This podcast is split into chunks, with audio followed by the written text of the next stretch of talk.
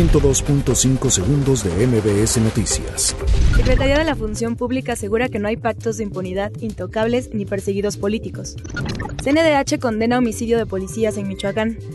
Congreso de Baja California inicia apertura de urnas tras consulta ciudadana. Senado discutirá este martes reformas sobre revocación de mandato. Pedro César Carrizales, el Mijis, presenta su renuncia como militante del PT.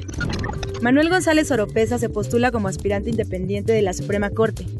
Taxistas amagan con movilizarse el próximo 21 de octubre en la Ciudad de México.